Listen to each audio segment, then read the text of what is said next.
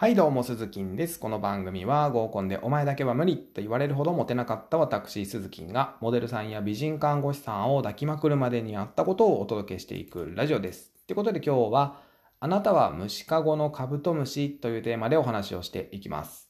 はい。ちょっと何言ってるかわけわかんねえわって思うかもしれませんけども、えー、お手数ですがね、あの、ちょっと想像してほしいんですけども、好きなタイプの女性、えー、ってどんな女性でしょうか？って聞かれた時に、あなたはどんな返事をしますか？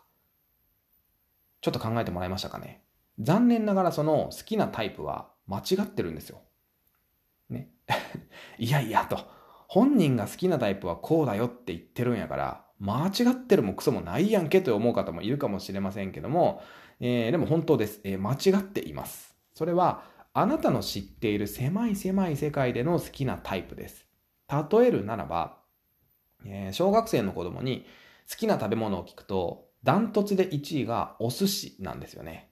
あとはフライドチキンとか、唐揚げとか、えー、あとはラーメンとかカレーライス、ハンバーグ、ピザが続いてくるわけなんですけども、でもですよ、世の中にはローストビーフだったり、もつ鍋だったり、えー、まあピントスだったり、ポークビーンズだったり、アクアパッツァだったりね、まあキッシュとかパエリアとかもあるわけじゃないですか。おしゃれな食べ物がね。でも、小学生はそれを知らないわけですよ。だから候補に上がってこないんですよね。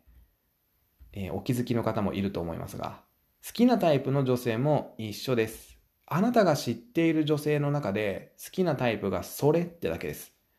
虫かごで育ったカブトムシと一緒で、虫かごの外には広い世界があるって知らないんですよ。あなたの虫かごの外には数えきれないほどの女性がいるわけですよね。まだ出会ったことのないタイプの女性を知らずしてですよ。好きなタイプなんて決めれますかって話です。僕は昔、えー、髪が長くて細身の美人さんみたいなね、タイプが好きだったんですよね。でも、たくさんの女性と接することで好きなタイプが変わっていったんですよ。で、どう変わっていったかっていうと、髪が短くて、巨乳の童顔な女性に変わりました。真逆じゃないですか。これすごいことですよ。髪が長い人が好きだったのに髪が短い人が好きになって、えー、細身の人が好きだったのに、えー、巨乳の人が好きになって、で、美人さんが好きだったのに幼い童顔の顔の女性が好きになったわけですよ。真逆です。で、自分は、えー、女性が好きだと思っていたのにね、実は男性が好きだったって。分かった時ぐらいすごいことですよ、これは。でも、自分はモテないからいろんな女性と出会えませんごめんなさいみたいなね、人もいるかもしれませんけども、まあそんな人が出てくるので、だから風俗行けっつってんですよ。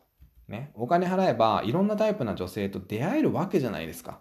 まあ、スマホゲームに課金して、もう鼻くそをじってネットフリックス見てる場合じゃないわけですよ。まだ見ぬ理想の女性、女性にね、会いに行きましょうよ。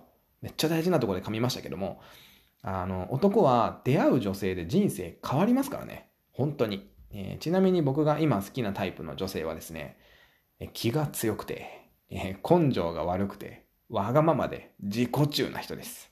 はい。ということで今日は、あなたは虫かごのカブトムシというテーマでお話をしていきました。また明日の放送でお耳にかかりましょう。バイバイ。